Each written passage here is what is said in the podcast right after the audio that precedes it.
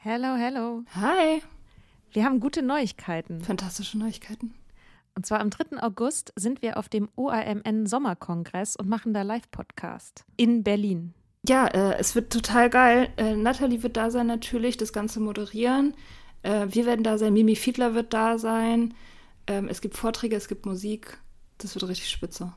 Genau. Und es gibt auch noch ein paar Tickets, aber ihr könnt auch Tickets gewinnen. Und zwar, wenn ihr eine Mitgliedschaft abschließt auf unserem Steady-Newsletter, den wir euch natürlich auch in jeder Folge und auf Instagram und überall verlinken, müsst ihr eine Mitgliedschaft abschließen. Das ist sowieso eine gute Idee. Da schreiben wir nämlich einmal die Woche sehr, sehr schlaue Dinge. Ihr könnt mit Soda Club up to date bleiben und vor allem könnt ihr dieses Projekt mit am Leben halten. Genau, ihr finanziert damit auch Ingos Arbeit und unsere Arbeit und dafür kriegt ihr tolle Texte von uns und Bonusfolgen. Es sind jetzt auch schon ganz schön viele Inhalte da, weil wir machen das ja schon eine ganze Weile. Das heißt, wenn ihr jetzt eine sportbillige Mitgliedschaft abschließt, dann kriegt ihr ja die ganzen Inhalte quasi der letzten, weiß ich nicht, zwei Jahre oder so, jede Woche, also hunderte Sachen, alle gleichzeitig. Das ist total krass. Mhm. Wenn ihr eine Mitgliedschaft abgeschlossen habt, könnt ihr uns eine E-Mail schreiben, schreiben, warum ihr gerne am Sommerkongress teilnehmen wollt. Und aus all denen losen wir dann die glücklichen GewinnerInnen. Yes. Mach Gut. das jetzt mal. Mach das. Und Mach das. Alle Links findet ihr in den Show Notes. There's never been a faster or easier way to start your weight loss journey than with PlushCare. PlushCare accepts most insurance plans and gives you online access to board-certified physicians who can prescribe FDA-approved weight loss medications like Wigovi and Zepbound for those who qualify. Take charge of your health and speak with a board-certified physician about a weight loss plan that's right for you. Get started today at plushcare.com slash weight loss. That's plushcare.com slash weight loss. plushcare.com slash weight loss.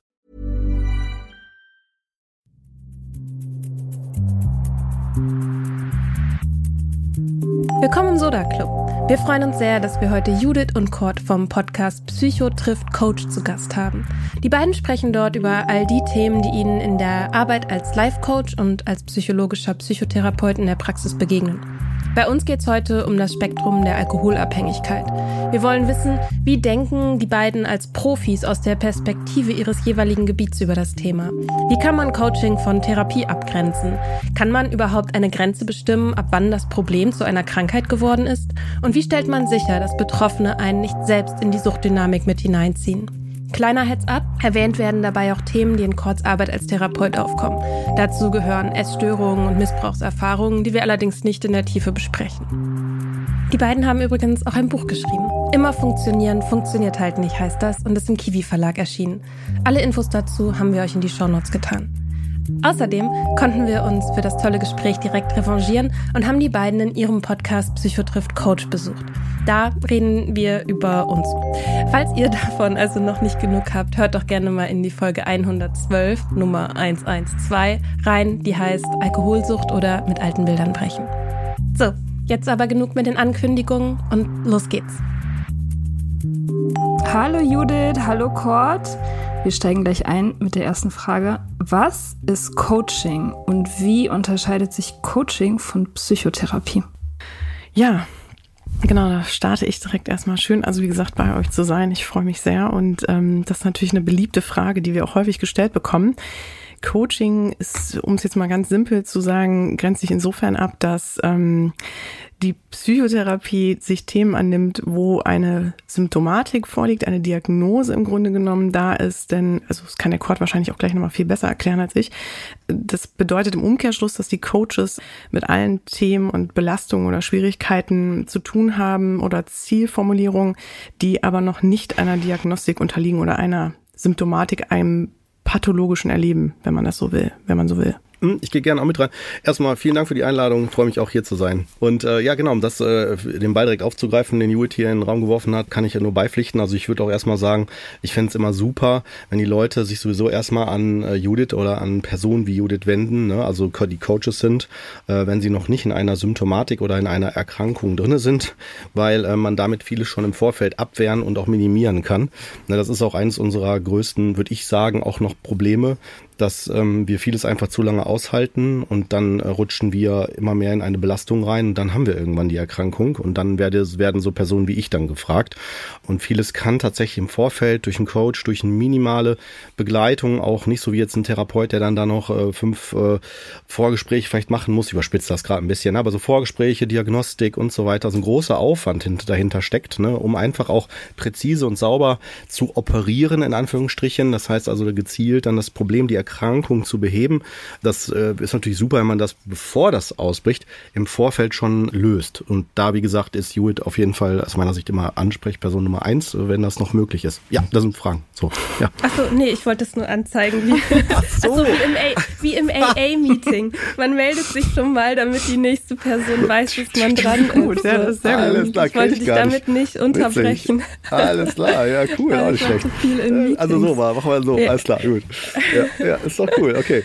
Nee, äh, und äh, um das aber zu Ende zu führen, ähm, ja. ist es so, genau, ich unterscheide mich dann da vom Coach als, als Psychotherapeut insofern, dass wir den Schwerpunkt legen auf, auf Behandlung von Erkrankungen. Das heißt also, wenn eine Diagnose vorliegt und die wird ja definiert anhand von bestimmten festgelegten Symptomen, die vorherrschen müssen, um eine bestimmte Diagnose zu manifestieren. Und bei euch ist das ja hier jetzt für das Thema ja das Thema Sucht oder spezifische Alkoholerkrankung. Und da gibt es ganz klare Bausteine, die vorhanden sein müssen, um zu sagen, okay, jetzt haben wir hier eine Erkrankung und die Erkrankung ist behandlungswürdig und auch wertig und das muss geprüft werden und dann äh, kann das auch als Krankenkassenleistung in Deutschland auch dann äh, über die Kassen dann bezahlt werden, sofern es eine ausgebildete und zertifizierte Person durchführen kann. Die Frage kam mir gerade, dass die meisten Leute, wenn sie sich an irgendjemanden wenden, sei es Coach oder Therapeutin, ja noch keine Diagnose haben.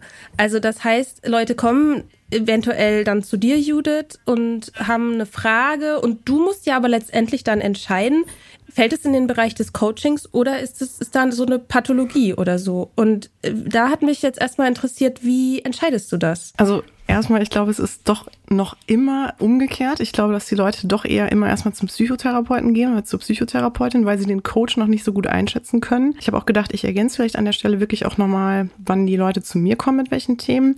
Ähm, das sind so wirklich Themen, wo man selber an seine eigenen Grenzen kommt aber die wirklich noch nicht in die psychologische Betrachtung gehören oder in die psychotherapeutische Betrachtung. Das können Themen sein wie Beziehungsschwierigkeiten, Konflikte, Schwierigkeiten im Beruf, Schwierigkeiten mit bestimmten Verhaltensmustern, dass ich zum Beispiel merke, ich ähm, habe immer wieder das gleiche Muster in Beziehungen oder ich habe immer wieder Schwierigkeiten an einer bestimmten Stelle im Job oder ich weiß nicht, ob ich Kinder will. Das sind auch so Fragen oder wie kann ich selbstbewusster werden? Ich habe das Gefühl, ich bin immer gestresst. Ähm, ich komme mit dem Druck im Alltag nicht klar. Ich komme sehr schnell an meine Grenzen, bin sehr schnell überfordert. Wie kann ich für mich ein besseres Zeitmanagement erzielen? Was sind Dinge, die mir Erleichterung verschaffen?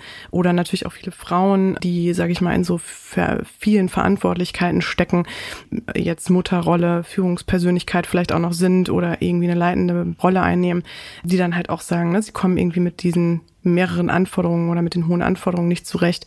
Genau, also vor allem typisch auch gerne Beziehungs Themen, Krisenthemen, Verlustthemen, alles Dinge, wo man so das Gefühl hat, da fällt es mir schwer, so die Bewältigung für mich persönlich hinzubekommen, beziehungsweise mir fällt es schwer, eine Klarheit dazu haben und den Weg da rauszuschaffen. Ähm, da weil man sich ja dann doch häufig immer in so einem Gedankenkarussell wiederfindet oder das Gefühl hat, man kreist nur durch so um das Problem herum und findet halt einfach nicht so richtig guten Weg da raus. Und das muss ja, wie gesagt, noch gar nicht irgendwie Symptome haben. Das muss ja noch gar nicht irgendwie eine psychische Störung, Auffälligkeit sein, wo es dann halt zu mir mir gehen würde.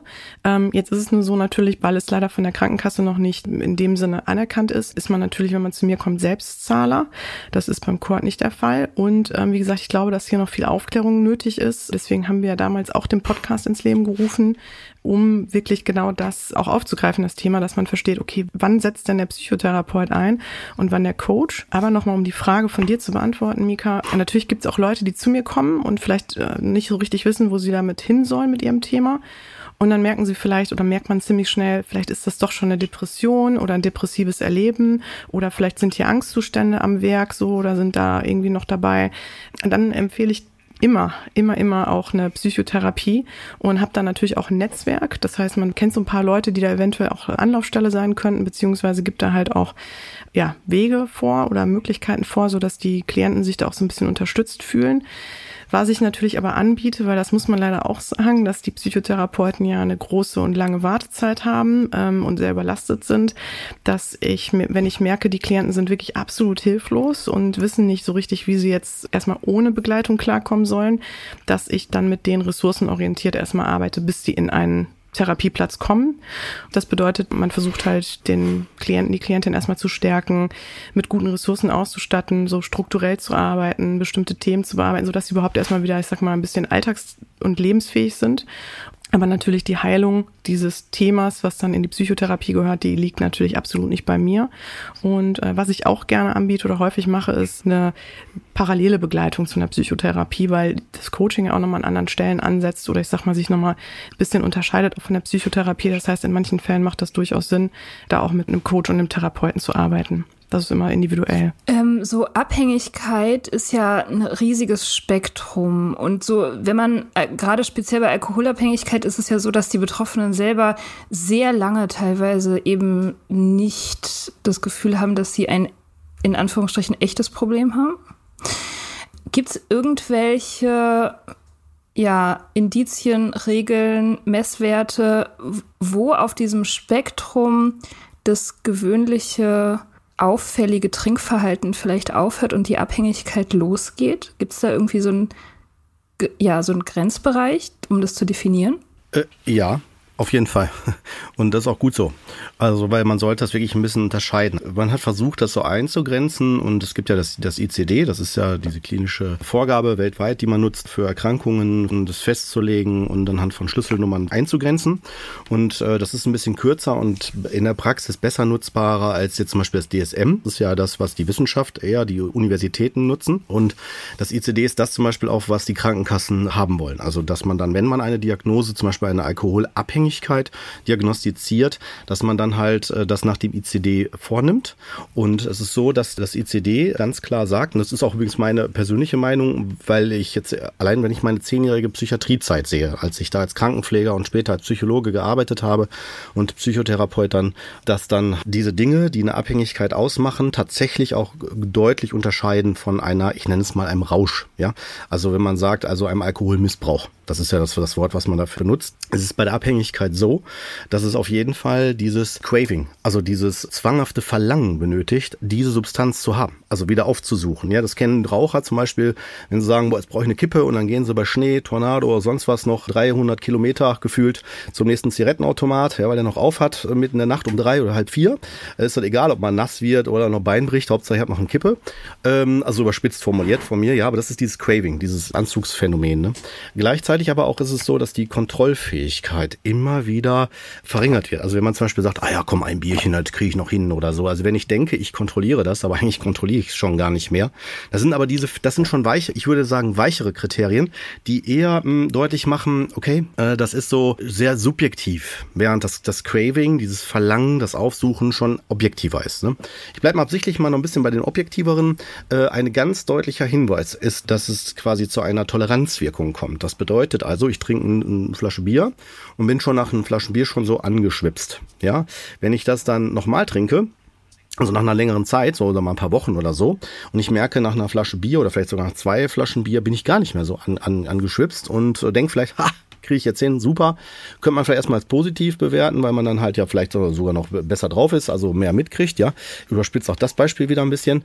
Aber das heißt, der Körper hat eine Toleranzerscheinung aufgebaut. Und das ist was, was ein deutlicher, ganz deutlicher Hinweis ist dafür, dass der Körper darauf reagiert. Ne? Und das ist da schon, geht schon in Richtung Abhängigkeit, also als ein Symptom oder besser gesagt ein Kriterium, so nennen wir das, wir Therapeuten. Ich werde mal deutlich, es braucht sogar drei, mindestens drei von sechs bis acht äh, verschiedenen verschiedenen Kriterien, die erfüllt sein müssen, also auch in einem gewissen Zeitfenster, um zu sagen, okay, hier liegt eine, eine Abhängigkeit vor. Na, und weitere Punkte wären zum Beispiel auch, dass ich eingeengter denke, was Alkohol betrifft, ja. Also, dass ich dann zum Beispiel denke, oh ja, komm, jetzt, äh, ist jetzt nicht so schlimm, eigentlich wollte ich ja jetzt noch nach Hause, aber ich trinke jetzt noch was und dann fahre ich am Taxi, ist auch egal. Also, ich, ich fange die Dinge schon zugunsten des Alkohols an zu verändern, ja. Und es ist auch so, dass ich die Dinge total in Kauf nehme, die dann dranhängen. Habe ich alles in der Klinik erlebt, ne? Also Leute, die schon Hautveränderungen hatten, ja, extreme Folgeerscheinungen haben, Partnerin schon weg, komplett alleingelassen, Kinder haben sich abgesondert, wollen damit nichts mehr zu tun haben. Ich überspitze das auch wieder gerade ein bisschen, aber solche Fälle gibt's. Und dann sagt der Arzt, hören Sie mal, und das weiß ich noch, das war meine Anfangszeit in der Psychiatrie, kam die Person auf der geschlossenen Station, also war, vor ein paar Wochen erst da, habe ich dann erfahren Nachhinein. Und dann hat der Arzt gesagt, ich habe Ihre Werte hier gerade vorliegen, Ihre Blutwerte. Ne, ich sage Ihnen, das nächste Mal von einem Rückfall bedeutet für Sie eventuell der Tod. Hab ich gedacht, krass. Und die Person sagt so, ja, ja, ja, ja, so, ne, so nach dem, das sind, das sind, das meine ich damit, ne, das sind so, jetzt mal ein Beispiel aus der Praxis, ne, also so wie sowas dann so abläuft. Und das sind so Phänomene, die halt darauf hinweisen, okay, die Person ist in einer Abhängigkeit, sie hat eine veränderte Sicht auf diese Problematik und ist, man könnte sagen, daran erkrankt und braucht deswegen auch Hilfe. Äh, was ich mich jetzt gerade frage, ist, dass viele von den Sachen, die du beschrieben hast, die leuchten in der, im Extrem ja total ein. Aber jede von diesen Einzelkategorien hat ja auch wieder einen Graubereich. Also ich bin zum Beispiel, ähm, wenn ich abends getrunken habe, ich bin schon immer mal wieder noch mal losgegangen zum Kiosk und habe mir noch ein Bier geholt. Ich bin nicht 300 Kilometer durch Schnee gerannt, so, oder habe mein Leben aufs Spiel gesetzt und ich hätte auch mein Leben vermutlich nicht aufs Spiel gesetzt, um mir noch ein Bier zu holen. So. Oder dieses, auch das Craving, ne? Das ist so, man denkt, naja, also man, man will das ja, man will ja trinken. Da, da, das finde ich, das finde ich so schwierig an diesem Thema irgendwie einzugrenzen, dass natürlich in, in Extremfällen leuchtet es völlig ein. Aber in den abgeschwächten Formen, die zum Teil ich erlebt habe oder die Mia ähm, erlebt hat, so wie wir getrunken haben oder auch wie viele von unseren HörerInnen getrunken haben, so war nicht irgendwie 20 Mal in der Klinik und Gelbsucht, sondern ist halt so, oh, irgendwie, ich habe das Gefühl, da ist was nicht ganz okay. Und ich trinke mehr, als ich will. Ich habe irgendwie das Gefühl, der Alkohol könnte was damit zu tun haben, dass sich mein Leben so scheiße anfühlt. Aber ich will ja trinken. Wenn ich trinke, dann trinke ich ja eigentlich, weil ich will. Ja, klar, manchmal ein bisschen viel. Mhm. Und so, weißt du, also das ist sozusagen, ich, das, das finde ich so schwierig daran. Ja, kann ich gerne was zu sagen. Das, das liebe ich auch in meinem Job, dass das immer individuell ist. Ne? Also es ist nicht immer Schema F. Und äh, das, was ich jetzt gerade deutlich gemacht habe, war einfach auch nur, um es äh, erklär, zu erklären, dass, dass halt die Zuhörer einfach eine Orientierung haben. Ich bin da voll bei dir. Da könnten wir jetzt verschiedene Ebenen direkt mit hinzunehmen. Äh, ich bin übrigens kein, nicht, dass ich jetzt, ich bin ja kein Arzt. Das heißt also, ich bin jetzt nicht hier dogmatisch, dass ich jetzt sage, nur böse, böse, böse, ne? Sondern ich möchte auf was Bestimmtes hinweisen. Ich habe vor allen Dingen die Absicht, wenn jemand zu mir kommt, bekomme ich einen Auftrag. Und den Auftrag muss ich überlegen, kann ich dem gerecht werden? Also wenn jemand kommt, ich möchte vom Alkohol wegkommen, ist das ein klarer Auftrag. Wenn jemand kommt, ich sehe, der hat eine Alkoholproblematik, derjenige sieht das aber noch nicht, habe ich ein Problem.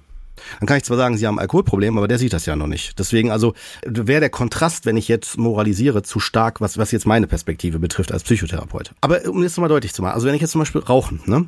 Äh, also jeder stirbt an Lungenkrebs, wenn er raucht. Aber der eine stirbt mit 60, 40, 60, 80 oder der nächste stirbt mit 210. So alt werden wir aber nicht, deswegen ist das für den nicht das Thema. Das habe ich mal gehört von so einem Lungenfacharzt. Da war ich mal bei so einer Weiterbildung, ich bin auch Krankenpfleger ausgebildeter. Ne?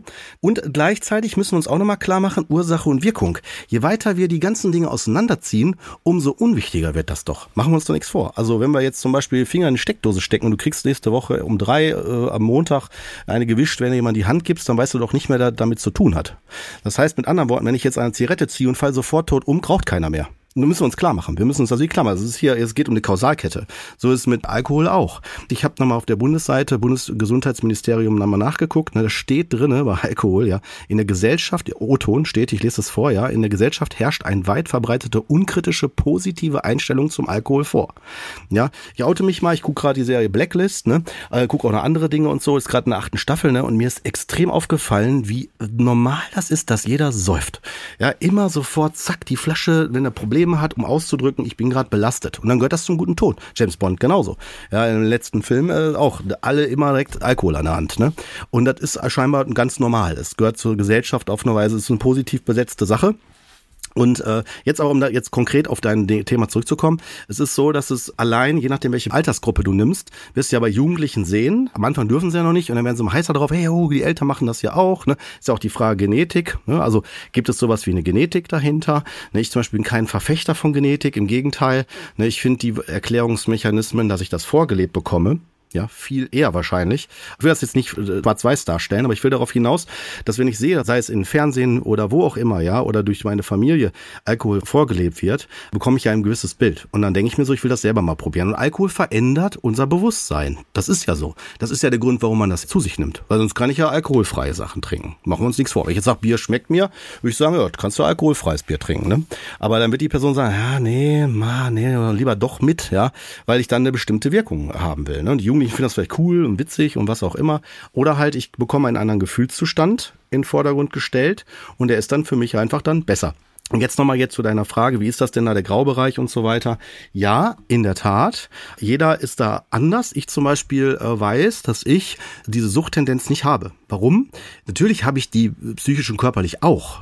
Aber wenn ich das weiß, ist das ein sehr prädiktiver äh, Schutzfaktor, wenn ich halt einen kritischen Umgang damit habe. Es muss ja nicht immer nur die, diese negativen äh, oder schädlichen Dinge sein. Das Sucht kann ja in allen Bereichen vorkommen, wenn man so will, wenn man davon zu, zu viel nimmt. Ne? Und zum Beispiel, ich zum Beispiel weiß das mit mir. Das Problem ist nur bei denen, die so eine Alkoholabhängigkeit haben und denken, ich habe die Kontrolle darüber, aber man sieht, anhand des Verhaltens, dass sie das nicht haben. Das ist, würde ich sagen, wenn ich jetzt zurückgucke in meiner ganzen Laufzeit, die zehn Jahre Psychiatrieerfahrung und auch noch in meiner Praxis, ja, sind das über 90 Prozent der Fälle, die ich hatte, waren die, die gemeint haben, die haben das im Blick und unter Kontrolle und die hatten das überhaupt nicht. Ich habe das gesehen, aber die Personen wollten mir glaubhaft machen, dass das, dass sie das haben. Ja. Das heißt, da muss man damit, damit arbeiten. Also dann kann ich sagen, ja, Sie sehen das nicht, dann tschüss, ne? Kommen Sie nächste Mal bitte nicht mehr. Aber dann würde ich ja die Person aufgeben. Oder ich versuche mit denen daran zu arbeiten, dass sie in, in die Wahrheit kommen. Also dass da, dass die da mehr einen anderen Blick drauf bekommen. Ja, aber ich sag euch, das ist ein ganz, ganz schwieriges Feld, weil die fangen dann mit diesen Sachen, die du jetzt gerade genannt hast, ne, äh, Mika, fangen die an anders äh, zu, zu auch nochmal anzuführen. Na ja, das bisschen da einmal ist keinmal oder ne so. Aber wir reden ja jetzt immer noch von denen, die abhängig sind. Ne? Also wenn ich jetzt noch nicht in der Abhängigkeit bin, dann äh, kann ich natürlich vielleicht mal merken, so, oh, jetzt habe ich mal ein bisschen mehr getrunken eine Zeit lang, jetzt merke ich schon, ich äh, vertrag schon besser die Dinge. Na, dann könnte man sich zu Recht fragen, ob ich nicht schon, wenn ich jetzt mich im Internet mal schlau mache, also ich bin jetzt nicht der Freund von Internet, aber wenn ich jetzt als Laie im Internet gucke, was gibt es denn da für Typen von Alkohol, na, dann kann das auch sein, dass es vielleicht auch sowas ist, dass ich ein Rauschtrinker werde oder dass ich das zu bestimmten Zeiten mache, wie Karneval oder weißt du so. Ne? Das, das ist ja auch ein schleichender Prozess. Der kommt, kommt ja nicht von jetzt auf gleich, so schwarz-weiß. Genau, ich würde, glaube ich, auch gerne noch ergänzen. Also ich muss natürlich äh, zu allem erstmal dazu sagen, dass ich natürlich bei dem Thema Suchtstörungen, weil es ja auch eine Erkrankung ist, eigentlich ja gar nicht äh, Fachexpertin bin und nicht Ansprechpartner bin in dem Moment, sondern natürlich der Chord. Aber jetzt einfach auch, was ich natürlich mal, man natürlich auch mit der Thematik auch zu tun hat im Job, ne? ähm, was ich da auf jeden Fall vielleicht auch noch ergänzen kann und auch nochmal bezüglich dir, Mika. Ähm, ich glaube auch, man muss halt wirklich äh, es auch als einen schleichenden Prozess betrachten und auch, dass es sich äh, eine Abhängigkeit auch in einer subtilen Weise äußern kann. Ne? Dass es, wie ihr schon richtig ähm, gesagt habt, dass es ja auch diese Graustufen gibt und dass also es halt nicht immer nur die Spiegeltrinker gibt. Ne? Ich glaube, also es ist ganz auch wichtig äh, zu sagen nochmal an der Stelle. Und, und vor allem jetzt haben wir es mit einer Droge zu tun, die ähm, sehr schnell verfügbar ist und wo die Gelegenheiten sehr schnell da sind. Und ich glaube, da sollte man halt hingucken, ob man auch so die Gelegenheiten sich selber sehr stark sucht oder häufiger sucht, um halt auch mal vielleicht mal was zu trinken oder ich sag mal, wenn Freunde kommen, schneller mal den Wein auspackt, als man es sonst machen würde oder halt auch mal drüber nachdenkt, wie ist mein Verhalten? Habe ich ein Muster? Also bin ich immer irgendwie schnell, gehe ich schneller mal auf Alkohol ein oder habe ich so das Gefühl, das entspannt mich? Also auch zu überlegen, hat das irgendwie eine Funktion? Oder brauche ich das zum Beispiel, um selbstbewusster zu sein? Habe ich das Gefühl, was verbinde ich damit? Also ich glaube, das finde ich auch ganz wichtig immer, was verbinde ich mit diesem, mit dieser Substanz, ne? Oder mit dem Konsum? Was, was passiert dann mit mir? Was macht es mit mir? Ähm, also zum Beispiel bin ich dann besser drauf? Bin ich selbstbewusster? Habe ich das Gefühl, mehr Lebensfreude zu empfinden? können. Und was ich übrigens ganz toll fand, äh, da würde ich gerne auch drauf eingehen und ich glaube, da kann, kann Kurt wahrscheinlich auch noch mal sehr viel zu berichten. Das hattet ihr, glaube ich, sogar im letzten Podcast, den hatte ich mir auf jeden Fall auch reingehört bei euch natürlich. Fand ich ganz spannend, dass ihr auch die Identität damit reingenommen habt, denn so ist es ja am Ende. Es ist auch immer so die Frage, wie empfinde ich mich denn auch selber und was habe ich vielleicht auch so für Themen, die mir wichtig sind im Leben und wenn mir zum Beispiel, ich sag mal, äh, oder sagen wir mal, ich bin jetzt äh, Mitglied in einer Band ja. Und da gehört es zum guten Ton oder gehört es zu dieser ganzen Kultur, dass ich da halt auch einfach mal bei einem Auftritt mittrinke oder man hinter den Kulissen mittrinkt oder wie viele erzählen das ja auch, die aus dem Bereich kommen, aus der Musikbranche kommen, dass es einfach normal war, dass man sich damit wieder runtergeholt hat, ne, mit Alkohol oder vielleicht auch aufgepusht hat. Und äh, dass es, wie gesagt, so zu einer Kultur gehört. Und dann identifiziert man sich natürlich auch damit, weil man in dieser Rolle ist und das lange Zeit lebt oder auch sich in dieser Gesellschaft aufhält. Ich glaube, auch da muss man natürlich hingucken, ne? Was sind man, wo ist man so, wo steckt man auch so, was haben die Leute für ein Mindset? Also was bringen die so mit? Also wenn ich jetzt zum Beispiel auch im Schützenverein bin, also ne, dann ist es auch so, dann wird da natürlich auch nicht äh, die ganze Zeit nur Wasser getrunken. Da bin ich auch damit identifiziert. Auf dem Schützenfest wird Bier getrunken. Oder wenn ich ähm, aufs Oktoberfest gehe, verbindet jeder erstmal die Maß mit. Ne? Also deswegen, ich glaube, das ist ganz wichtig, auch sich immer zu hinterfragen, was, wie sehe ich mich, wie sehe ich mich selber, was sind für Themen in meinem Leben oft da oder was, welche Themen sind mir wichtig.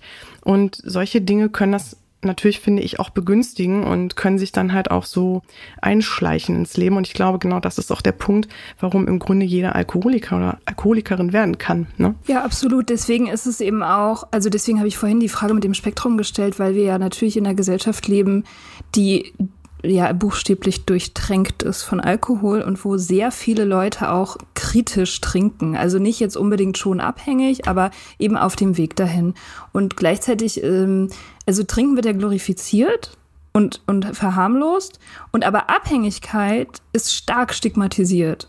Und deswegen ist es ganz anders als bei vielen anderen Leiden oder Krankheiten eben so, dass die Leute ganz, ganz lange das leugnen wollen und um jeden Preis auch verhindern wollen, sich das selber einzugestehen, dass sie damit ein Problem haben, weil es so stark stigmatisiert ist.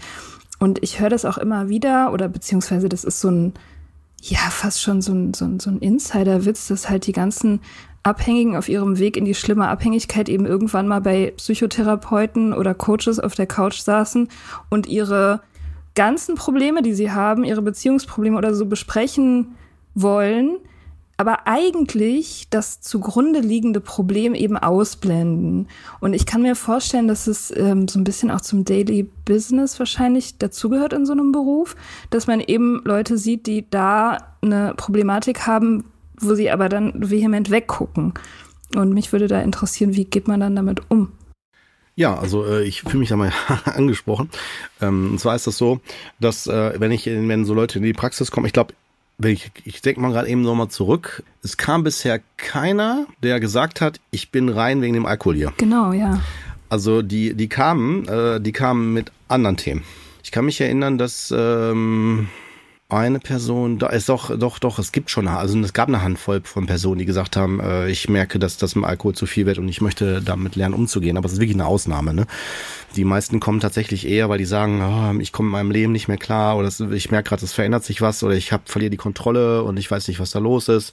Und dann guckt man dann dahin. Und ich kann mich erinnern, in der Klinik war auch, wenn man jetzt mal auch, wie kann man äh, Ambulanz von stationär unterscheiden? Ne? Ähm, das Stationäre ist ja so, dass man, äh, so kenne ich das zumindest, ne, dass die äh, man erstmal den Fokus auf, auf den Entzug legt und sagt erstmal Entgiftung und danach guckt man sich das, was dahinter steht, an. Das habe ich immer kritisch beäugelt, muss ich sagen. Ähm, ich habe auch nur eine kurze Zeit lang auf, auf einer Entgiftungsstation gearbeitet. Das heißt, ich will jetzt nicht denen da zu sehr in den Rücken springen. Die werden sicherlich äh, Gründe haben, warum die das so machen. Ne? Also alles gut, ne? So, also im Sinne von, da sollte man die eher zu Wort kommen lassen. Aber ich habe es deswegen kritisch beäugelt, weil die Rückfallquote so ist, dass ich äh, sogar so weit gehen würde, die Hypothese aufzustellen, dass die äh, Suchterkrankung schon eine Erkrankung ist, aber im Grunde genommen eine Bewältigungsstrategie der, der, der Person ist, um mit dem dahinterliegenden Problem zurechtzukommen. Und die Frage ist ja, wofür steht das? Also warum ist das so entstanden? Also warum brauche ich das? Und wenn ich jetzt jemanden den Feuerlöscher symbolisch wegnehme, so nach dem Motto, das darfst du nicht, ja, wie ein Schnuller, ich den Alkohol mit Schnuller vergleiche, ja, und ich nehme dem Kind dann halt den Schnuller weg, so nach dem Motto so, so, jetzt gucken wir mal, was hast du denn für ein Problem? Das ist schon äh, krass. Also, also so aus meiner, so war es damals, so habe ich damals gedacht und äh, nicht, dass ich jetzt sofort die Lösung hätte, aber ich will darauf hinaus, dass ähm, meiner Setting, äh, und da würde ich auch, ab, das ist auch ein Appell, auch an alle, die fachlich arbeiten, würde ich mir immer wünschen, dass die äh, parallel schon hinschauen, wofür steht das, das, das Problem und inwieweit ist das Problem zu lösen, weil wir sind ja nicht in so einem äh, Disney-Film nach dem Motto, das muss gemacht werden, die Prinzessin befreien, dann ist alles Friede, Freude, Eierkuchen, Happy End, sondern worauf ich hinaus will ist, es gibt sicherlich vielleicht auch Settings, wo ich eventuell sagen muss, es geht gerade nicht anders. Ich habe schon Leute im, bei mir sitzen gehabt, ja. Da habe ich dann gesagt so, äh, warum trinken sie denn? Oder warum machen sie das denn? Ne? Und dann, erklär, dann erklären die mir das. dann sage ich so, ja, läuft doch super. Dann haben die, haben die wirklich oft gesagt, so, wie meinen Sie das denn, Herr Neusch? Sagst du, ja, es läuft da super. Sie haben sich doch ein perfektes System ausgedacht, weil im Grunde müssen sie das dann auch so machen. Also sie müssen so trinken, sie müssen das so machen, weil, weil ansonsten müssten sie, wenn, wenn sie das, das verändern wollen, wenn sie das Trinken verändern wollen, müssen sie das Ursprung, ich, jetzt, jetzt, jetzt konstruiere ich mal was, ja? Nehmen wir mal das, das Setting irgendwie, äh, der Hintergrund, im, im Hintergrund steht ein extremer Missbrauch, ja, oder eine, eine, eine Traumat, Traumatisierung in der Kindheit, ja, zum Beispiel irgendwie Gefühle waren Fremdwort oder man musste musste parieren, man musste Leistung zeigen. Das ist sehr häufig bei denen, die ich, die ich begleitet habe, nicht bei allen, aber es ist bei vielen gewesen. Oder ich bin vielleicht ein Pflegekind, ja, bin misshandelt worden, war nicht erwünscht und sonst was und so weiter. Da muss ich ja erstmal selber mich ja auch wegmachen. So, also zumindest war es bei den Betroffenen. Und äh, natürlich kommen die auch im heutigen Leben, wenn sie dann selber groß sind, eigene Familien haben eventuell, suchen die sich entsprechend komplementäre Partner äh, oder Partnerinnen, äh, die das dann genauso spiegeln. Und dann muss man halt äh, äh, wegtrinken. So, und wenn dann die Lösung wäre, oh, ich müsste vielleicht erstmal eine andere Lebensführung vielleicht mal überlegen, vielleicht muss ich anfangen, mich selbst zu lieben, dann äh, muss ich vielleicht auch nochmal schauen, warum äh, wiederhole ich das, wieso überhole ich das Muster, wieso habe ich dominante Partner oder wieso meine ich, Papa oder Mama gefallen zu wollen, die mich eh nicht lieben oder so und deswegen versuche ich das irgendwie, ich jetzt sehr konstruiert, aber solche Fälle gibt es, ne? die gibt es auch nicht selten. Ähm, und dann, dann fangen die an, sich so Konzepte zu, zu überlegen, ja, aber ich muss das noch schaffen und das noch und das noch und dann parallel trinken die dann, ne? die einen trinken vielleicht auch, weil es gesellschaftlich anerkannt ist, dann sind sie im Kegelclub oder sonst wo drin. Da gibt's da gibt's ja genug äh, Locations, wo man auch trinken darf. Oder halt, wenn nicht, dann muss ich das, wenn ich so zu denen gehöre, die das intellektuell anders aufziehen, nämlich ich möchte nicht trinken, man soll auch nicht denken, dass ich trinke, dann ziehe ich mir lieber vielleicht eine halbe Flasche Wodka mal eben kurz in einer Viertelstunde äh, dann und dann mal eben schnell weg. Und dann bin ich dann auf Level und dann ist gut. Dann habe ich diese ganzen Gefühle, die dahinter hängen, alle beiseite getan. Aber das Problem ist ja, mit der Zeit irgendwann äh, äh, verliere ich das aus, aus, aus den Händen.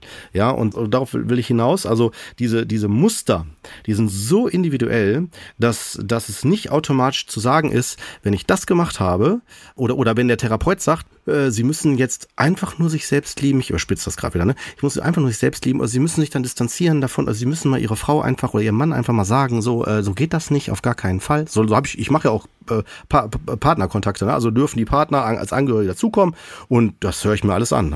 Oh, da kommen manchmal richtige Knaller. Ne? Also habe ich schon oft äh, die Angehörigen da sitzen gehabt, so, ja, Neuwisch, warum kriegen sie das denn nicht auf die Kette? Warum trinkt denn äh, meine Frau oder mein Mann denn immer noch? Ne? Und so weiter. Dann, dann weiß ich, wie das privat abläuft. Also das heißt, da ist da so eine Dynamik hinter. Also sowas wie, ja, ich darf dir das gar nicht sagen oder ich darf Ihnen das gar nicht sagen, Herr Neubersch, ne? aber er hat wieder getrunken oder sie hat wieder getrunken, so sag ich so, sowas mache ich nicht. Also ich werde hier nicht zum Spielball von, von Ihnen. Wenn, dann machen wir das offiziell. Das heißt dann, äh, die Informationen fließen sofort weiter oder sie kommen mit und wir sprechen das da, wisst ihr, aber sonst werde ich zum, zum nachher zu einer Art Kommunikator für etwas, was eh nicht zu lösen ist. Und dann denke ich nachher noch, äh, vielleicht so, ich brauche selber Alkohol, um das auszuhalten. Was ja letztendlich das, das ja dann, wie sagt man so schön als Therapeut, wie so eine Art Spiegel, dass ich das dann merke, ah ja, genau hier, da steckt die Dynamik drin. Deswegen, also es ist ein sehr komplexes Feld, aber es ist wirklich ein Prozess. Und der Prozess besagt nicht, wenn ich jetzt sage heute, ich höre wirklich auf, ja, ich gehe in eine Klinik, ich schaff's alleine nicht, ich probiere das, heißt das nicht, dass ich über den Berg bin. Also ich werde bis zum Ende der Therapie, wenn ich wirklich erfolgreich da durchgegangen bin, erst dann werde ich eine realistische Einschätzung davon kriegen können, komme ich alleine klar oder brauche ich eventuell vielleicht sogar ein Leben lang, wenn es ganz krasser, krasser Verlauf war, vielleicht ein Leben lang immer wieder eine Orientierung immer wieder, sei es irgendwie eine Selbsthilfegruppe oder sei es vielleicht, dass ich immer wieder mal nach einer Zeit zum Therapeuten nochmal gehe, zur Auffrischung oder so, ne, dass man da einfach dran bleibt, ne, weil das ist ja ein Prozess. Ja, ähm, du hast gerade, äh, finde ich das sehr schön äh, aufgezeigt, wie komplex dieses ähm, System um Alkohol herum werden kann. Und jetzt würde mich sozusagen nochmal interessieren, weil es ja, es das, das ist ja auch ein, ein, ein Trend, der verstärkt aufkommt, dass Menschen entweder selbst Betroffene ähm, das anbieten, Kurse anbieten, Mentorings oder Coachings anbieten um Menschen aus der Sucht heraus zu begleiten. So, ich denke mal, viele werden vielleicht jetzt nicht die allerhärtesten Fälle nehmen. Das äh, ist vielleicht auch schwierig, wenn Menschen, wenn wirklich offensichtlich ist, dass jemand in eine Entgiftung muss, dann ist das ja einfach körperlich wahnsinnig gefährlich.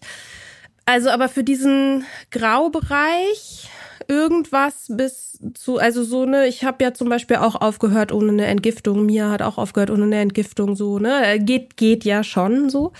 Und die dann, aber wo es dann eben diese Angebote gibt, ähm, ich coach dich sozusagen in Bezug auf dein Alkoholthema.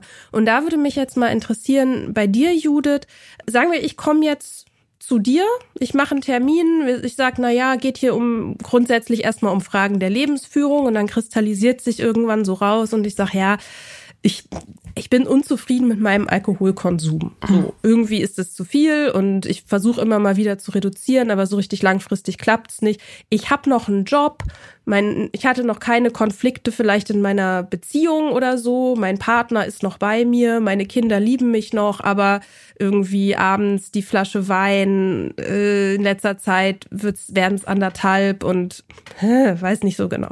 So, wenn ich jetzt mit diesem Problem sozusagen, mit Anliegen, sagt man ja im Coaching, wenn ich jetzt mit diesem Anliegen ähm, zu dir äh, komme, was würdest du dann machen? Ja, also gut, dass du es ansprichst, genau. Es ist natürlich ähm, auch, wie soll ich das sagen, schwierig, das so wie ihr gerade auch schon gemerkt habt, ne, das so total abzugrenzen, weil ähm, es einfach diesen Graubereich gibt. Und ich glaube, dass zu einer wirklichen absoluten ähm, Alkoholabhängigkeit oder einer Suchterkrankung natürlich auch, wie soll ich sagen, wahrscheinlich diese ganzen Klassifizierungen gehören, die der Kort natürlich aufgezählt hat, als auch, wie soll ich das sagen, also dass man da, so das, das muss man sich wahrscheinlich im Einzelfall dann genauer angucken. Aber wenn du jetzt wegen einem anderen Anliegen im Coaching bist und okay, da ist vielleicht Alkohol spielt da echt eine Rolle und wird ist so ein Verhaltensmuster, was sich eingeschlichen hat. Also erstmal erstmal würde ich da hinterfragen, wie, was du gerade auch sagtest, wie weit das fortgeschritten ist. Wenn sich das aber noch so ein bisschen abzeichnet wie gewöhnt, einfach mal zwischendurch und es häuft sich aber langsam, ja, dann könnte man ja da auch schon mal ansetzen und könnte überlegen, okay, bevor es in so eine wirkliche Abhängigkeit kommt oder bevor es dahin geht, hm, dass derjenige dann wirklich ähm, da auch selber gar nicht mehr rauskommt, könnte man natürlich da schon mal ansetzen und sagen, und das finde ich auch ganz wichtig, dass man sich einfach die Mechanismen dahinter auch klar macht. Also was, das hat ja Kurt auch gerade schon angesprochen. Also wofür steht das? Warum greift man zur Flasche? Was hat das für ein, ja, wo, wo komme ich daher? Ne? Hat das vielleicht irgendwelche, hängt das mit irgendwas zusammen? Also spielen da Themen aus meiner Vergangenheit eine Rolle? Habe ich Identifikationen damit? Ähm, auch aus meiner Familie vielleicht? Also ich bin ja, ich muss ja in irgendeinem Umfeld groß geworden sein, was mich dazu beeinflusst hat, vielleicht eher zum Beispiel auch zum Alkohol zu greifen, nenne ich es jetzt mal, als, sagen wir mal, zur Spielkonsole, ja, oder zum, zu den Zigaretten oder was auch immer. Also irgendwie, also Alkohol ist dann da meine Anlaufstelle, gibt mir irgendwo Vielen gibt das dann ja auch Halt, die kompensieren ja was damit. Und ähm, das würde, könnte man sich natürlich anschauen und wirklich auch gucken, was genau ist dieses Konstrukt dahinter. Also wie hat, wie kam es dazu äh, überhaupt, dass man da so ein, eine Neigung dazu hat, ähm, mit Alkohol oder dass man mehr Alkohol trinkt und dieses Verhaltensmuster erstmal aufzudecken und vielleicht auch bestimmte Glaubenssätze auch damit aufzudecken. Also es kann ja auch sein, dass da wirklich das Thema Selbstbewusstsein eine große Rolle spielt. Also ähm, es muss jetzt auch nicht sofort ein Trauma dahinter stecken. Ne? Es können auch wirklich einfach Themen sein, die sich im Laufe des Lebens halt aufgebaut haben und die auch in meiner Persönlichkeit vielleicht begründet sind, die jetzt gar nicht auch, man, man ist immer sehr schnell dabei oder so, das mit dem Elternhaus sofort zu kommen, verknüpfen. Das kann auch in meiner Entwicklung oder meiner, also im Laufe meines Lebens natürlich auch aus verschiedenen Bereichen heraus sich bei mir manifestiert haben. Aber ich glaube, was wir hier festhalten können im Gespräch ist, ist, dass es nicht nur um die Sachebene Alkohol trinken geht, ne, sondern dass es ja irgendwas äh, so erfüllen soll. Ne, irgendwas soll es ja machen. Und das würde ich mir wahrscheinlich mit demjenigen angucken und gucken auch, aber das ist natürlich dann mein Auftrag im Coaching, immer auch zu gucken, wie hat es auf das Anliegen auch ähm, Konsequenzen. Denn ähm, mein Aufgabenbereich ist ja auch immer, den Klienten in seinem Anliegen weiterzubringen. Wenn jetzt das Anliegen sich natürlich verlagert und ne, so Alkohol immer mehr ins Zentrum rückt, dann würde ich wahrscheinlich irgendwann so, ich sag mal, die Hand heben und sagen, ich glaube, hier müsste dann doch mal Psychotherapie ähm, ne, in Erwägung gezogen werden. Denn das ist natürlich dann, also es wäre nicht der Hauptfokus im Coaching. Also das muss man auch wirklich einfach klar abgrenzen. Ne? Das gehört nicht in den Aufgabenbereich des Coachings. Okay, ganz noch, noch mal kurz. Also du sagst, Alkoholprobleme gehören nicht ins Coaching. Nee, also zumindest nicht so, wie ich es gelernt habe. Ähm, also im Coaching ist es wirklich, man behandelt keine Erkrankung oder keine ja, Störungen und Erkrankungen, die aus die ähm, zum Beispiel dem ICD-10-Schlüssel halt unterliegen. Und das wäre eine Erkrankung, ne? die Suchterkrankung oder Suchtstörung. Und deswegen ist es ganz wichtig, hier auch dann wirklich abzugrenzen. Und ich würde auf jeden Fall auch, schon wenn derjenige mir andeutet, dass Alkohol hier eine Schwierigkeit darstellt, würde ich ihm auf jeden Fall schon die Psychotherapie erklären und auch genau das, was ich jetzt gesagt habe, also diese Abgrenzung erklären und sagen, wir können uns das ja erstmal in Ruhe anschauen, weil ich glaube, vielleicht macht es auch an dem Moment Sinn, erstmal, wenn man vor allem gutes Vertrauensverhältnis hat zu dem Klienten, ja, erstmal auch sensibel an das Thema ranzugehen aufgrund dieser Stigmatisierung. Also, dass der Klient sich erstmal, ich sag mal, erstmal verstanden fühlt und auch nicht sofort so stigmatisiert fühlt, du bist alkoholabhängig und du gehst jetzt bitte sofort rüber in die Therapie. Ich glaube, das ist auch ganz wichtig. Also, das erstmal so ein bisschen mit dem zu differenzieren. Und wie du es gerade geschildert, geschildert hast, Mika, ist es ja so ein bisschen so wirklich noch ziemlich am Anfang, ne? Vielleicht, wenn überhaupt am Anfang, aber auf jeden Fall was, was der Klient bewusster oder deutlicher bemerkt an sich, ne? So. Und was ihm auffällt. Und deswegen fände ich es natürlich da auch schwierig, ist es ein schmaler Grad, demjenigen sofort so dieses Gefühl zu geben, so, oh, das ist vielleicht, das ist eine Alkoholabhängigkeit. Ne? Da müsste man wahrscheinlich auch ein bisschen feinfühliger mit sein. Aber um das nochmal ganz klarzustellen, wenn es aber dann so der Fall würde, dass sich das verlagert im Coaching, die, das Anliegen, dann wäre es ganz wichtig, auch ihm klarzumachen oder dem oder ihr, ähm, Mensch, ähm, vielleicht solltest du da echt über eine Psychotherapie nachdenken. Ich würde nur ergänzen, tatsächlich, tatsächlich ist das auch bei mir so in der ambulanten Therapie, dass ich bestimmte Stadien nicht begleiten kann ambulant. Ne? Also wo ich dann auch ganz klar sage, ähm, also hier, das bringt nichts, sie sind nicht stabil genug, sie müssen jetzt in die Klinik gehen. Ne? Und ich rate Ihnen das jetzt zu machen, sonst verschlimmert oder verschlechtert sich das weiterhin und ich lehne hier eine Behandlung derzeit da ab. Ich würde sagen, dass das neben der Essstörung mit das, äh, ja, ich würde sagen, das häufigste Modell ist, wo das passiert. Ne? Und aber um euch auch nochmal zu bestärken, ihr habt ja gerade gesagt, dass man das auch ohne Therapie oder Klinik machen kann, richtig? Ne, solche Fälle gibt es. Ich habe Klienten gehabt, die haben gesagt, ich habe von heute auf morgen entschieden, ich höre auf damit, mit allen, mit äh, allen möglichen Drogen und damit war, damit war Ende Gelände. Und das gibt es, auf jeden Fall. Allerdings möchte ich davor warnen, dass Betroffene, die jetzt zuhören, denken, ach ja, da kriege ich schon hin und so und sich da aber was vormachen. Ne? Also das, damit will ich jetzt keine Angst schüren. Ne? Es gibt, ich würde sagen, es gibt halt Personen, die das können, es gibt Personen, die das nicht können. Es geht nicht um besser oder oder schlechter, sondern es geht darum zu gucken, was für ein Typ bin ich und was brauche ich jetzt individuell jetzt für Hilfe. Ne?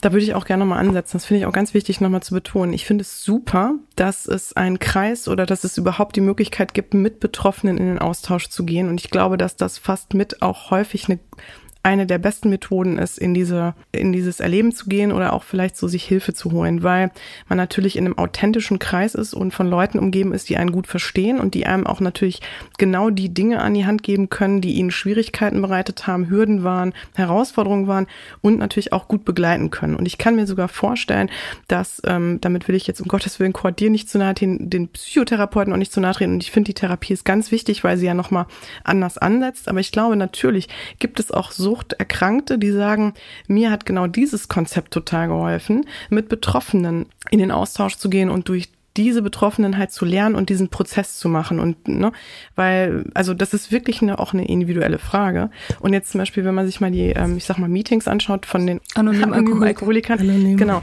dann ähm, finde ich auch ganz wichtig da nochmal hinzuschauen. Das sind ja auch nicht unbedingt ausgebildete Psychotherapeuten oder ne ich sag mal Fachkräfte die dann da sitzen. So, und trotzdem hilft das ne? Und äh, trotzdem bringt es einen un unheimlich weiter. Deswegen ist das auch wichtig dass es solche Angebote gibt. Aber ich glaube glaube, man muss sich halt immer klar machen, dass ähm, so die oder die Frage stellen, was brauche ich an der Stelle? Ne? Wo, wie weit, vielleicht ist es auch schon fortgeschritten und kann ich es dann in diesem Moment noch damit schaffen, mit solchen Angeboten oder habe ich das Gefühl, so da sind eigentlich schon, die Mittel sind eigentlich schon nicht mehr also die bringen mich nicht weiter und muss ich nicht im Grunde genommen doch schon in die professionelle wirklich äh, fachliche Hilfe einsteigen. Ne? Also ich persönlich glaube, dass ähm, Gruppen wie AA, also das mache ich ja von Anfang an und Mika hat da jetzt auch gerade mit angefangen, dass die tatsächlich enorm hilfreich sind und auch, also für Leute in jedem Stadium. Also ich bin totaler Fan davon, von diesem Community-Gedanken, von dem Gruppengefühl und auch von der, ich glaube auch sehr daran, dass nur, nur andere Betroffene wirklich an den Kern dieses Problems rankommen können, also auf einer seelischen Ebene sozusagen. Aber der Grund, warum die Leute nicht zu AA gehen, ist eben das Stigma. Das ist der Nummer eins Grund. Und ich glaube, dass, dass die Coaches, die sich auf diesen Bereich Abhängigkeit spezialisiert haben, genau diesen Hebel kennen und benutzen. Nämlich, dass sie nicht diese stigmatisierten Anstrich haben, sondern dass es halt, dass es möglich ist, sich so einen Lifestyle-Anstrich auch zu geben, zum Teil, oder eben sich auch ein bisschen mehr auf, ja, halt in Anführungsstrichen normale Leute zu, zu fokussieren und nicht auf eben dieses Bild von einem Menschen, der in eine Entgiftung gehört und der auf der Parkbank liegt zitternd und der sein Leben nicht mehr auf die Reihe bekommt und so.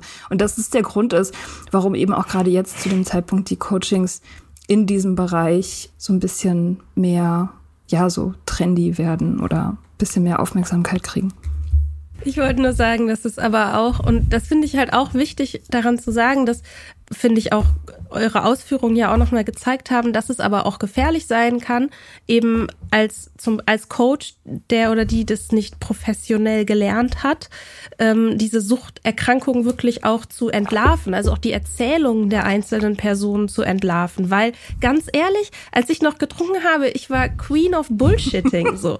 Also ich ich und ich kann ich kann sehr gut konnte sehr gut darlegen, warum ich kein Alkoholproblem Same. habe, weil das ist ja sozusagen, mhm.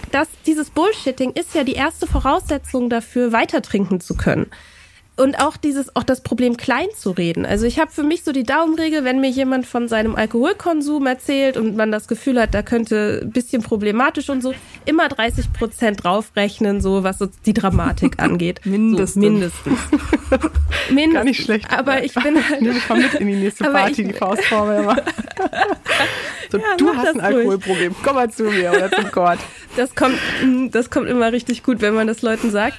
Aber ähm, das, also sozusagen, aber ich bin da ja nicht professionell drin. Also das aber zu erkennen, ab welchem Punkt ähm, da auch meine eigenen Fähigkeiten äh, überstiegen werden und wo vielleicht eine Person, wenn die wirklich auch akut gefährdet ist, psychisch akut gefährdet ist, weil das kann sein, wenn man an diese Fragen rangeht, ne, warum trinkst du und plötzlich ist da so ein Missbrauch in der Vergangenheit, das auffangen zu können. Das ist ja sozusagen, also das ist so meine meine große Sorge in Bezug auf diese Angebote und vielleicht könntet ihr da noch mal was zu sagen. Ich finde das wirklich schwierig, ne, denn äh, es geht ja ähm, ich finde auch immer so ein bisschen darum zu gucken, gerade das Coaching-Umfeld ist natürlich schwierig auch manchmal so zu durchschauen, weil ähm, auch so die Frage, wer hat zum Beispiel eine gute fundierte Ausbildung und äh, wer bringt da auch so die Skills mit, ne, ähm, in dem Bereich, da muss man natürlich auch echt genau hinschauen. Aber grundsätzlich mein Ausbilder hat immer gesagt, und das finde ich total gut, ähm, wer halt hat Recht. Und das macht total Sinn. Also ich zum Beispiel äh, weiß noch, ich habe damals aufgehört zu rauchen mit Endlich Nichtraucher mit dem Buch. Und ähm, ja, genau, also ne, während andere vielleicht sagen, es würde mir überhaupt nicht helfen und ich brauche ähm, vielleicht irgendwie eine Hypnotherapie oder ich brauche irgendwie was ganz anderes. Und ähm, deswegen, also eine Therapie ist die professionelle und fachliche Begleitung Ne, das muss man einfach so sagen, mit einem Heilungsauftrag. So wie es, sage ich mal, gesetzlich auch anerkannt ist. Und das kann man, glaube ich, so festhalten. Aber, und ich glaube, das finde ich auch ganz wichtig, natürlich sollten wir auch so ein bisschen nach vorne denken und nach vorne schauen. Und ich finde es gut, dass es natürlich auch Möglichkeiten gibt, wie zum Beispiel genau die AAs oder halt andere Formate, ne, wo man so das Gefühl hat, okay, da fühle ich mich genauso aufgehoben. Und vielleicht, das muss man einfach immer für sich auch überlegen, ist das so das bessere Format in dem Moment? Ähm, oder ähm, ne, vielleicht ist irgendwie eine Literatur in dem Moment so für sich erstmal das Beste.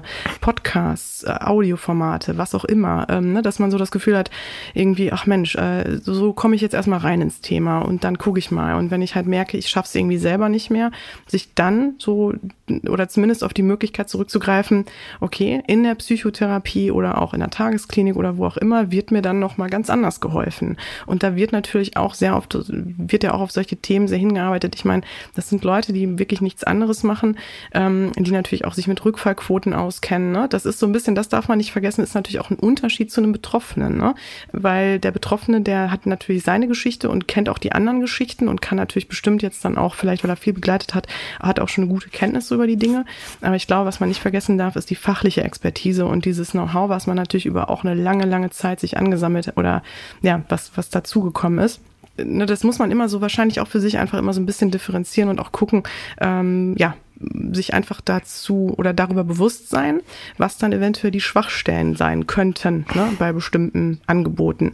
Aber so grundsätzlich, wenn man jetzt merkt, Mensch, das ist was, was mir wirklich total hilft. Ich bin, ich finde diesen Menschen total sympathisch, ähm, die Methode finde ich gut und ne, dann wieso nicht? Also wenn wenn derjenige hilft, dann ist es erstmal im ersten Moment, wie soll ich man soll man das sagen, ähm, nicht zu verurteilen. Ne? Das finde ich ganz wichtig auch vielleicht, vielleicht noch als Anmerkung dann da, ne, das habe ich auch in der Klinik oft erlebt, dass äh, es ja unterschiedliche Motivationen gibt, warum ich überhaupt arbeite, ne? also mal an mir arbeiten will. Zum Beispiel, wenn die, wenn die Ehefrau oder der Ehemann sagt, wenn du nicht jetzt nicht aufhörst zu trinken, bin ich weg. Ne? Dann hat man eine Fremdmotivation. Ne? Die kann mich trotzdem erstmal trotzdem weiterbringen, auch mich in eine Eigenmotivation bringen. Aber letztendlich muss ich mir klar werden, was ist das für eine Motivation? Also äh, wie lange bin ich noch fremdmotiviert und wann beginnt die Eigenmotivation? Ein anderer äh, Effekt, den ich ansprechen möchte, der nicht zu unterschätzen ist, finde ich, ist der, und zwar ist damit jeder Arzt, jeder Therapeut oder jede andere Fachperson auch gemeint, ähm, inwieweit, wie steht die denn überhaupt zu der, zu, zum Thema Alkohol oder zu dem äh, Thema, wieso ich da hingehe? Ne? Also das habe ich sehr viel in der Kinderklinik erlebt, ne? dann zum Beispiel von Seiten Jugendämter oder wo, wie auch immer, ne? wenn dann irgendwie, was ich, Eltern al alkoholabhängig waren oder sowas, ne, und die dann selber vielleicht ein Thema damit hatten, dass die es ganz anders bewertet haben, als jemand, der da eine ganz andere Erfahrung mitgemacht hat, ne. Also, worauf ich hinaus will, ist, äh, will das jetzt nicht zu schwarz-weiß darstellen, aber ich will darauf hinaus, wenn ich selber ein Problem mit irgendeinem Thema habe, bewerte ich das unter Umständen auch anders und das würde ich behaupten, kann für mich förderlich eventuell sein, indem ich sage, ich möchte blind weiter da durchlaufen und äh, ich, dann gehe ich lieber zu einem, der keine Ahnung hat oder vielleicht noch be befürwortet, dann kann ich zumindest sagen, ich habe einen Therapeuten, aber äh, der löst ja nicht das Problem. Oder halt, äh, ich erkenne das und sage mir, da komme ich nicht weiter. Ja, und dann brauche ich halt wirklich eine, andere Person, die das erkennt, die mich erfasst, die mich durchschaut und die dann trotzdem noch zu mir hält. Ne? Ähm, und wenn ich jetzt realisiere, nehmen wir an, ich bin jemand Betroffenes und ich realisiere so ein bisschen, ah, ich habe vielleicht ein Trinkproblem, vielleicht aber auch nicht, ich weiß noch nicht so genau, ich will mich nicht Alkoholiker nennen, ich brauche aber Hilfe. Gibt es dann irgendwelche Tipps, Faustregeln, Regeln, wie ich erkennen kann, welche Person für mich ist? Wonach muss ich suchen? Wie erkenne ich eine gute, qualifizierte Coach oder einen Therapeuten, der mir helfen kann? Gibt es da irgendwelche, oder auch gibt es auch Red Flags, worauf ich achten sollte, was gar nicht geht? Ja, also wenn du jetzt rein beim Alkohol bleibst, dann bin ich ja wieder die Ansprechperson. Also es ist so, dass äh, auf jeden Fall, also äh, du, du, also du solltest äh, als betroffene Person dann auf der Suche, ähm, glaube ich, mehrgleisig fahren. Also ich würde nicht einfach nur so, so wie so, ach komm, ich guck mal da bei dem Therapeuten, der hat ja eh jetzt und jetzt nach, bin ich ja eh schon ein halbes Jahr auf Warteliste, dann gucke ich mir das erstmal an und mal gucken. Ja, und dann gehe ich da hin und merke, der, oh Gott, das ist vielleicht ein Vorsitzender im Kegelverein oder sonst wie, ja, selber irgendwie so ein Thema mit Alkohol oder so. Ähm, oder ist so einer, der meint, der könnte die ganze Welt retten, umarmt dann auch alle mit und so weiter, wo man denkt, okay, alles klar, nee, also das ist mir, äh, das, das passt nicht ganz. Ne? Ich überspitze das gerade, aber so Leute gibt's leider. Ja, auch nicht, nicht selten. Ja, wir hören die krassesten Geschichten. Ja. Es ist total verrückt, was Leute erzählen von Therapie und Alkoholproblem angesprochen bei Ärzten. Ja. Ständig hört man das. Vollkommen. Ich, ich mache den Job jetzt 30 Jahre, ja. Seit, also nicht nur aus therapeutischer Sicht, psychotherapeutischer, aus Krankenpflegesicht und so weiter. Ich, ich, deswegen, also das sind ja alles nur Beispiele, aber genau. Also das gibt es wirklich alles.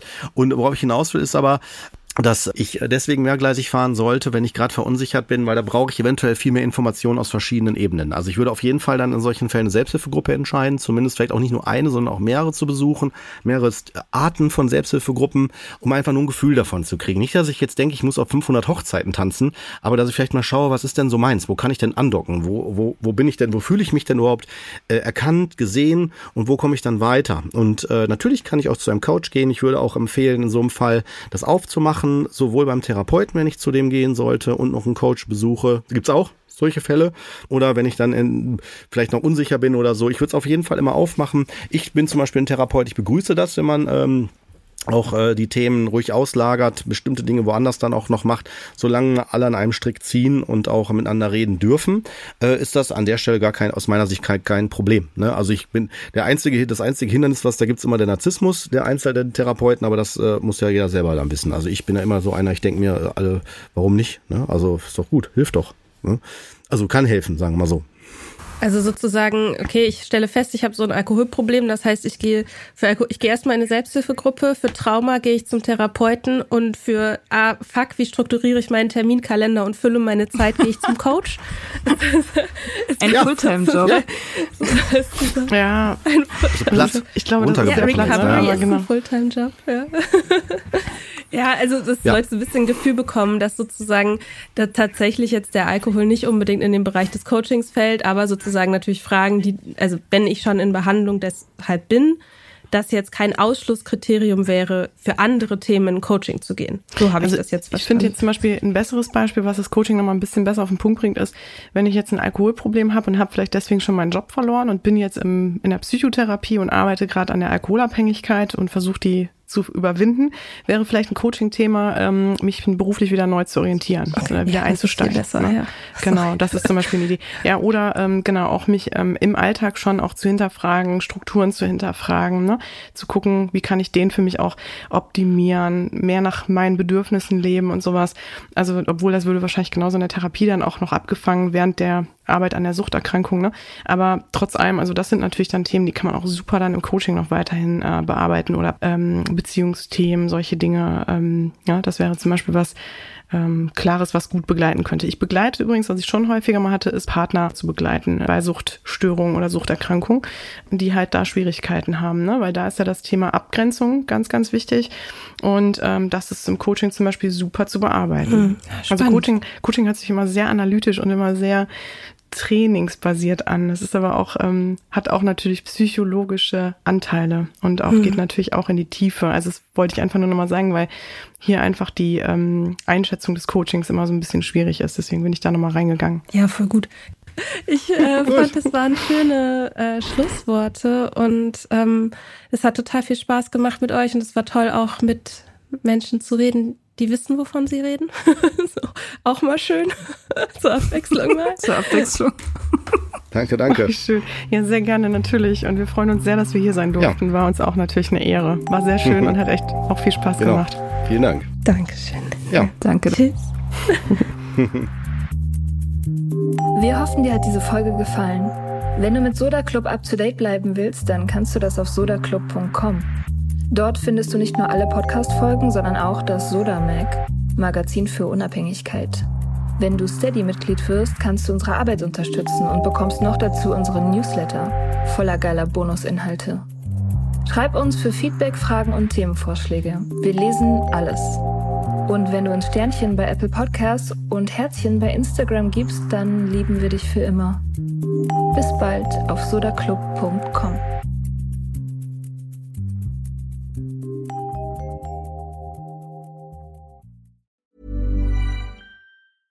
Planning for your next trip? Elevate your travel style with Quince. Quince has all the jet setting essentials you'll want for your next getaway, like European linen, premium luggage options, buttery soft Italian leather bags, and so much more. And is all priced at 50 to 80% less than similar brands. Plus, Quince only works with factories that use safe and ethical manufacturing practices. Pack your bags with high-quality essentials you'll be wearing for vacations to come with Quince. Go to quince.com slash pack for free shipping and 365-day returns.